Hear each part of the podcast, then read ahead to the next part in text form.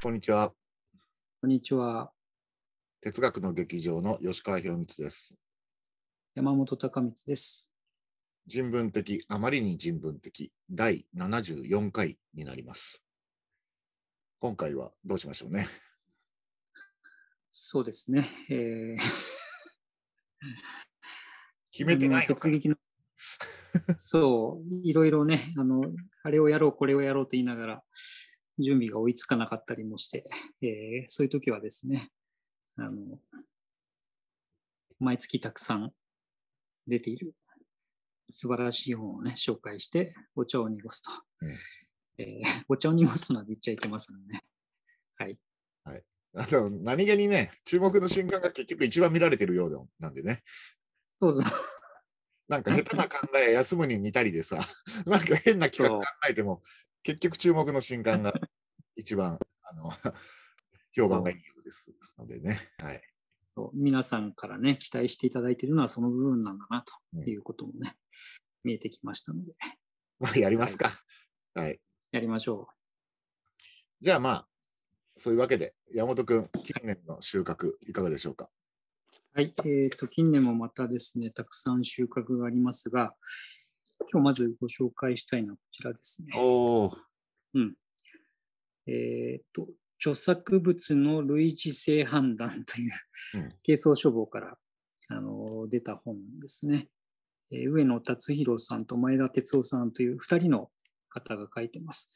でこれはですね、あのまあ、内容は、説明は簡単で、あの日本の著作権法において、その創作物が似てるか似てないかというね、判判別をすることがあるんですけども、その時あの過去に起きたさまざまな事件をうんあの例にしてですね、これとこれは似てる、似てないという、あの実際の判決を題材にして検討するという本なんですね。でこれ自体はあのどうもあの一冊目という位置づけみたいで、ビジュアルアート編ってああって、うん、あの、えっとね、ケーススタディは、イラストとかね、美術とか、ぬいぐるみとか、本の想定とか、えーそれから書とかね、あの写真なんかが扱われてるんですね。あの有名な例で言うと、あのゆるキャラの、えっと、ヒコニャンってうん。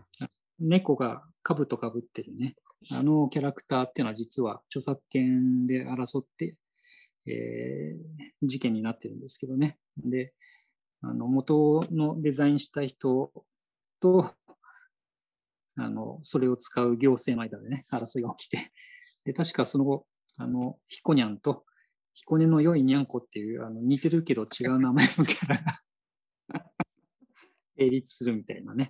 あままさにこのこういうページで、その判例があの紹介されてるんですけども、一体どういうふうにして裁判所がね、似てる、似てないっていうのをあの区別してるかっていうのをね、本当にたくさんの例で、えー眺めることができて、でまあ、これ法律なのでね、あの自分にはあんまり関係ないかなと思う方もいるかもしれませんけど、例えば写真のコーナーなんかはね、あのどこかから写真をコピーして、トリミングして使いましたみたいな例がいっぱい出てきてね、実は結構人事じゃない可能性があると思いますね。まあ、それにあの限らず、とっても面白い本なので紹介したいと思いました。いや、面白いですね。うん。うん。今後ね、論文や文学作品の類似性判断するね、ものも出るでしょう。うん。そう、ちょっと期待したいですね。音楽とかもね、似てる似てない問題しょっちゅうあるから。ああ、もうめちゃくちゃありますね。うん。そう。というわけでね、えー一冊目でした。はい、ありがとうございました。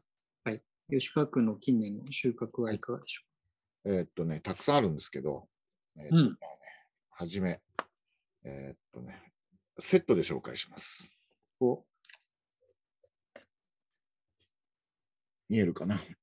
ああ、見えます、見えます。これ、同日に発売された執筆やメモについての、えーうん本ですね。はい。はいでこちらが、うんえー千葉雅也さん、山内朋樹さん、読書猿さん、瀬下翔太さん、共著のライティングの哲学。うん書けない悩みのための執筆論。うんで、こちらが、えー、倉下、えー、忠則さんのすべてはノートからはじまる。あなたの人生を開く、えー、記録術と。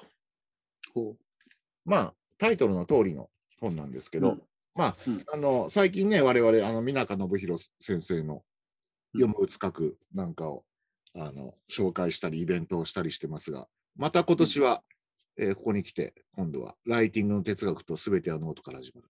まあ、2冊うん、また有力な、あのうん本が出たということで、えーご紹介しました。う。うん。なんでしょうね。あの、まあ、それは別に今だからってことはないんだろうけど、あの、物書き、文章をどうやって書くかとか、そういうことに関心のある人がやっぱり一定数いるってことなのかね。うんこういう本が出るね需要があるっていうのはね。まあ、しかもね、あの、今みんな書くじゃん。うん。そうか、そうか。うん多かれそれが少なくね。うんあの狭い意味での物書きじゃなくても、うん。うん、仕事でも書くし、SNS でも書くし、うんうん。そういうわけで、やっぱりあの気にしてる人は多いんじゃないですかね。うんうん。うん。そっか。ライティングの哲学の方は、著者が4人いらして、4人がそれぞれのやり方を紹介してる感じなのかな？あとね、あの座談会的なものもあって、うんうん。あの4人の、えっとうん方々の、まあ、アイデアやあの執筆実践についての報告と、うんうんあとは、まあ、座談会とが、まあ、組み合わされてるうん。感じですね。まあ、なかなかね、複数の書き手がそういう話をする機会っていうのもね、あのあるようでないようで、うん。えーその点だけでもちょっとね、気になりますね。うん。やっぱこの本の面白いところは、やっぱり4人、当たり前だけど、うん。あの考えも流儀もね、ちょっと違うから、まあその違いが、あの浮かび上がってくるっていうのもいいと思いますね。うん、うん。そうそう、一人が書いた本だとね、その人のやり方に合うか合わないかで、参考になるかならないかがね、あの、ピシッと決まっちゃうけど、4人いると比較しながら、うんいいとこ取りとかもしやすくなりそうですね。あとは具体的なアプリとかね、サービスのうん、なんかもあの出てくるのもいいところだと思います。ああ、なるほどね。うんうん。うん。そうそう。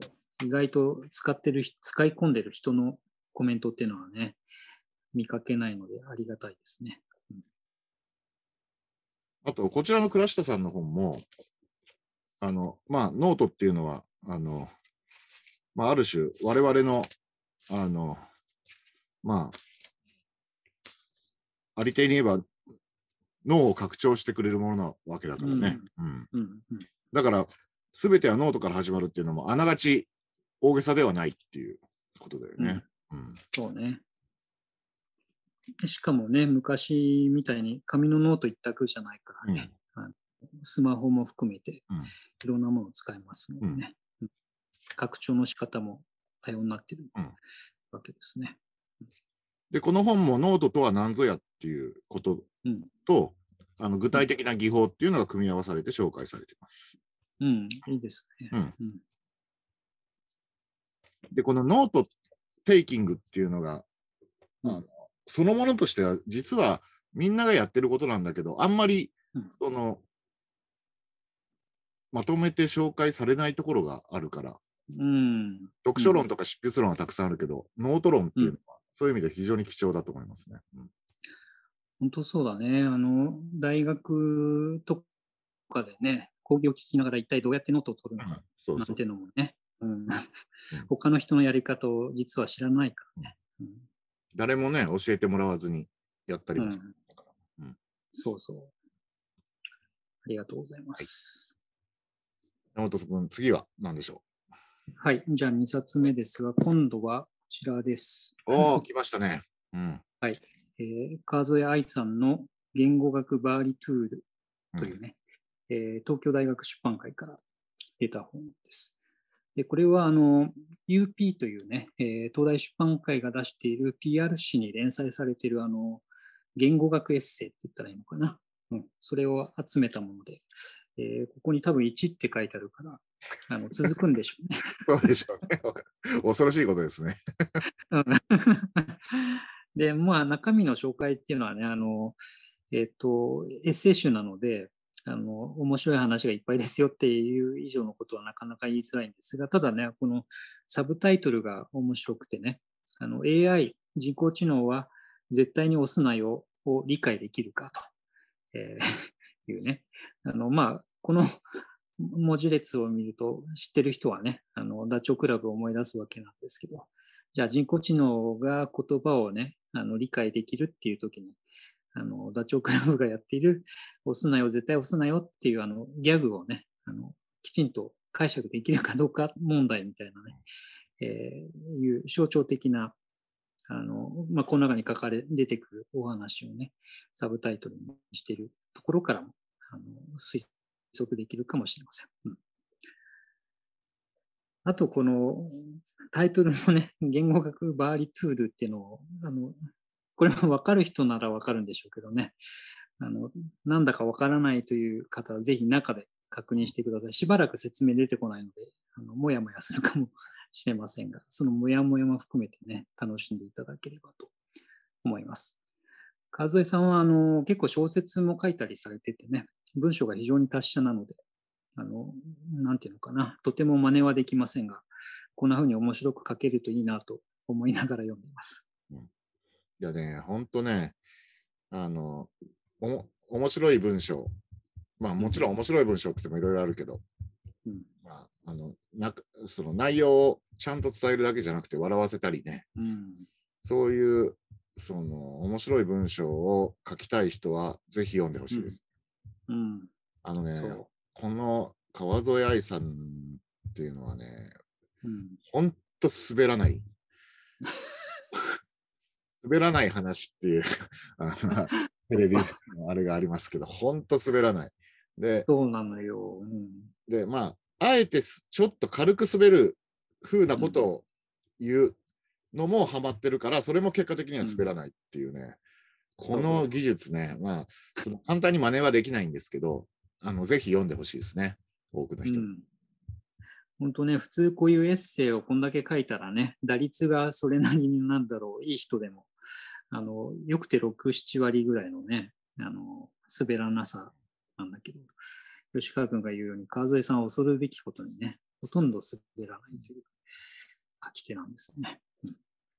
いや、それね、本当に、あれだ、あの、それこそさ、あの、絶対に押すなよを理解できるかとか、そういう問題とも関わりあると思うんだよね、この滑らなさってね、そうそう、うん。そう、そうそうそう。あの言葉の表面的な意味とね、メタ的な意味と、メタ的な意味を踏まえたメタメタ的な意味みたいなね、こういうこういう解釈のふあの複数性をきちんと踏まえた上で、えー企まれているというかな。うん。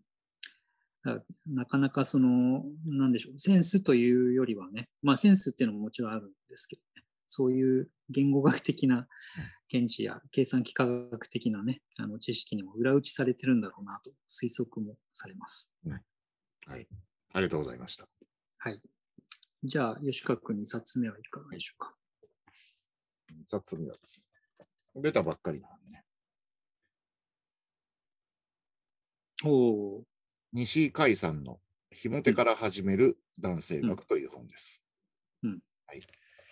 あの、まだちゃんと拝読はしてないんですけど、うん。あの、まあ、非常にこれ重要な、その、テーマだと思うんですよね。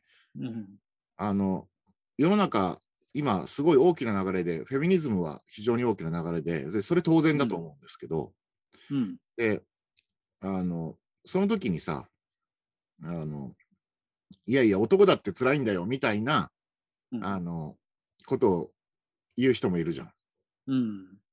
でも、そんな風に言っちゃうと、まあ、結構、その、男が感じている辛さを単なる、そのうん、男対女っていう 二項対立に落とし、あの、込んじゃって、かえって、うんその、辛さっていうのが逆に通じなくなるみたいな。あるいは、その、そもそも、女性の辛さに、に男男性の辛さをぶつけるという必然性もあんまりなかったりもするもんだから、ううんん。不毛になりがちだと思うんですけど、うん。かといって男が辛いなんてことは一切ないんだとも言えないわけだ。で、うんそこ、その、男だって辛いんだみたいな言い方にならないように、うんその、実際に、その、全員じゃないかもしれないけども、えっと、男性が被っている特有の辛さみたいなものをうん取り出して、その、考察することはどうやったらできるのかっていうことの、まあ一つの、うん試みですよね。うんあー今、吉川君が整理してくれた通りでね、あの文脈からしてもかなり難しい、ね、非常に難しいえー難しさのある問題だけにね、どう論じてるか興味深いですね。うん。ひも手から始めるのね。うん。で、まあ、ひも手の問題っていうのは、あの、うんね、むあの、えーっと、えー小谷の敦さんのうん。モテない男っていう大ベストセラーがあったし、うん。その後はね、上野千鶴子さんとか、あとうん森岡正弘さんとか、うん。あと最近では杉田俊介さんのひも手の品格っていう本もあって、はいはい。うんあの、すべてがね、同じひも手定義を持ってるわけじゃないんだよね。うん。うんそういう意味では、あの、スーツケースワードって言われたりもするんだけど、うん。あの、ごちゃっと、その、いろんな意味が入ってる。あの、うん。まあ、ある意味では便利だけど、ある意味ではよ、あの、多義的で要注意な言葉ではあるんだけど、うん。ただ、あの、まあ、キモいとか弱いとかダサいって切り捨てられるってし、あの、OK というような問題でもないことはおそらく確かで、うん。まあ、非常にあの大事な問題を論じてると思いますね。う。ん。そうか。まあそうだよね。そのひ、ひも手って本当中身がいろいろだからね。うん。だけど、あなんだろう。字面からね、とりあえずそこに問題があるってことを、あの、うん、なんていうのかな。あの、他人事ではない形でね、共感しながら、あの、読むきっかけとしてもね、あの、言葉の選択はありかなと思いますね。まあ、例えば、あの、立花明さんのようなね、あの、非常にこう、ドライな人だと、あの、うんまあ、簡単に言うと、先進国において最大の問題の一つは、ひも手男性の存在であると。社会においてリスクであると。うん。そんな言い方もまあ、うん あの、身も蓋もない言い方もまあできないことは、まあ、ない。うんでも、あの、それはもちろん、あの、そういう見方ももちろんできるだろうけども、もうちょっと、うんあの、実際のその、あの、まあ、生きづらさ、その当事者の文脈に沿ってそれを理解することもおそらく可能です。だし、また必要でもうんある。あの、うん。それってはん、まあ、ちょっと、あの、アナロジーで言っていいのかわかんないけど、例えば犯罪加害者の研究みたいな、うん。うんのも、おそらく同じような難しさがあって、うん。あの被害者がかわいそうなのになんで加害者をかばうのかみたいな風にうん。言われたりもするけど、まあでも、その、それの研究自体はまあ非常に、まあ、意義も価値もあるわけだよね。だから、そういう意味で、このひも手の研究というのも、まあ確実に、まあ重要な問題だなと私は思いますね。うん。少なくともねその、それがどういう問題なのかを、えー明確に整理したりね、調べておくこと自体には価値がありますからね、わからないままあの攻撃の材料になってしまうだけではね、うん。最初に吉川君が言ったように、問題の解決から遠ざかるというかね、余計に問題を増やす方向にしかなりませんので、そういう意味でもね、あのいい仕事じゃないかなと思いますね。まあ正直ね、あの、うんまあこんな風に簡単に言っていいかわかんないけど、半分以上よくわかるからね、この、うん。うん。あうんの、ひも手、えっとですね、これはね、僕らのひも手研究会っていう、うん。うん、あの、モテないけれど生きてますって本を出したりする、その研究会の、その本なんですけど、うん。やっぱそういう意味では、あの、まあ、男性はって言って今、まあ女性も読んでいいと思いますけど、ちょっと自分自身を振り返るっていう意味でも、うん。まあ、ひも手論って大事かなと思いますね。うん。そうですね。私も読んでみます。じゃあ最後、どうでしょう、山本君。はい。じゃあ、えっ、と、3冊目ですが、う んこういう、おう。うちにも。ありますか？あ、ありますね。えっと、これあの、学術雑誌、学術誌で、えー名前が面白いんですけど、問い、問う、問いという、あの、早口言葉のようなね、えータイトルの雑誌でありまして、それの創刊準備号第0号というね、あのものになります。で、これは、えっとね、京都大学の、そう、名前がこれまたね、えーと、読み上げないとこんがらがっちゃうんだけど、京都大学の学際融合教育研究推進センターという、えーところに宮野先生というね、あの学際、いろんな学問が交流しながら何かね、あの一緒に問題を発見したり、あの解決に向かって研究しようという、それを、そういう場をあの作っていらっしゃる宮野先生があの中心となって、えーこれから始めるというね、雑誌なんですね。で、あの、学術雑誌というのは、まあ、この雑誌はどうしてあの出てきたかということにもつながるんですけど、それぞれね、あの細かく専門分化していて、多くの場合、その専門分野についてのあの雑誌というのがね、それぞれ作られているわけですね。で、そういう中で、あの、え先ほど言ったように、複数の分野にまたがるような研究をしたときに、どこに発表するんだっていう問題もあの出てきてね、えーそういう専門分化している中で、えーそうじゃない、あのいろんなあ分野に関わる問題を扱いやすくしたいというので、えーそういうタイプの論文、まあ、あるいはあの分野を問わずあの、えー掲載しますよというスタイルのね、えー論文集ということなんですね。であの第0号は準備項なので、その辺の問題意識をね、共有するような内容のものが載ってるんですが、あの特に端末の、えっと、投稿規定ですね。ここを皆さん、あの、見ていただくといいと思うんですね。資格は広く研究者とす。学位や所属や年齢、えー現役期間は問わないと。えそれから、言語は日本語か英語。対象はどのような学術分野でも応募か。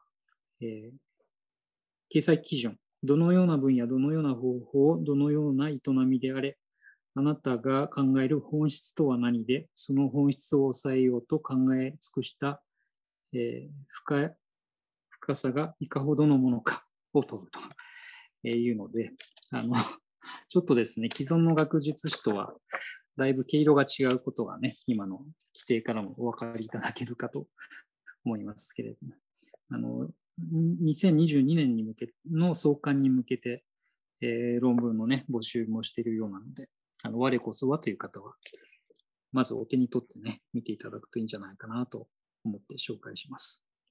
あの宮野先生ね、あの、分野を一切問わない初の学術史っておっしゃってましたねう。ん。そうそう。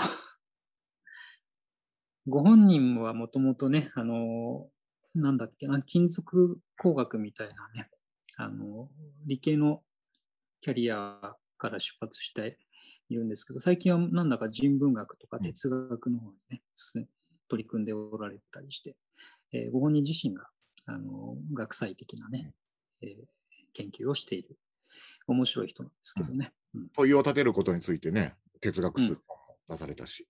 うんそうそう、千曲新書からね、あの新書も出てます。というまあことで。我こそはという人は応募してほしいですね。うん。はい。じゃあ、えっ、と、吉川君、3冊目というか、何冊目か分からなくなった。じゃあ次もセットで、ちょっと。うん正解です。あ はいはい。あの、まずね、恐竜、最前、あの、恐竜研究の最前線という本で、うん。うん。で、まあ、恐竜ときたらですね、うん。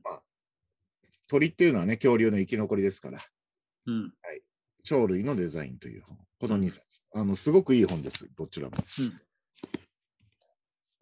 まあ、まずこちらなんですけど、まあ、そのまんま、うんうん。あの恐竜研究もものすごく進んでるんで、うん。もう我々が子供の頃のあの図鑑に載ってた恐竜ともうそもそも違うでしょ。立ちからが。そうそう。うん、しあの姿勢とかね、あの骨の復元の仕方とか、えー皮膚の色とかね、羽が生えてたかどうかなんていうのもまるで違ってますね。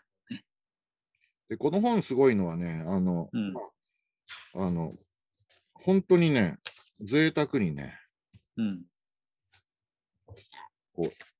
イラストとかね、すごい。あとこういう、うん系統のインフォグラフィックス。はいはい。まあ、あとは、あの、非常にリアルな、うん。まあ、リアルってどうだったかよく知らないんですけど、えっとね、えーこういうのと一緒にね、あうん。かなり詳しく書いてあります。いいですね。それは版元はどちらから出てる？これね、えー草原社です。あ、草原社。うん原著もね、2019年。まあまあ、あ最近本がね。うん。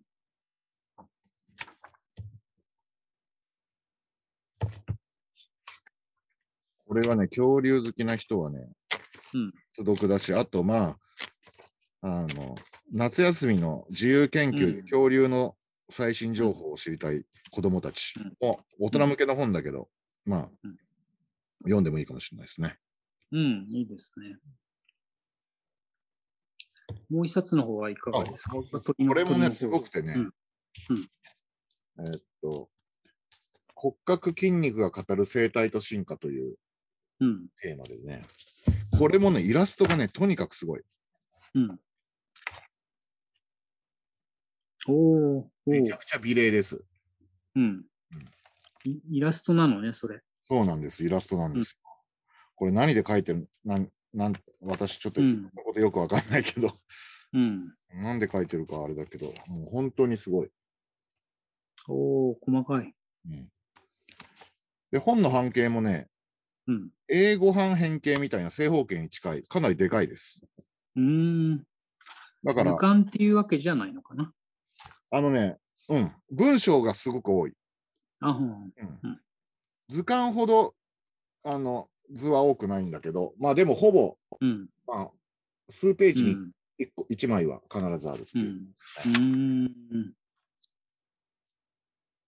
ペンギン、あ、ペンギン。話題の。話題のペンギン。うん。鳥全般ってこと？そうう。ん本当いろんな鳥がいて、あの、かなり、あの、鳥類、もう、タカ目、カササギ目、カモ目、シギ目うん、キジ目、スズメ目、うん。相当。大きいのから小さいのまで。うん。このね、ヘビウの絵とかすごいよ。うん。ヘビウ。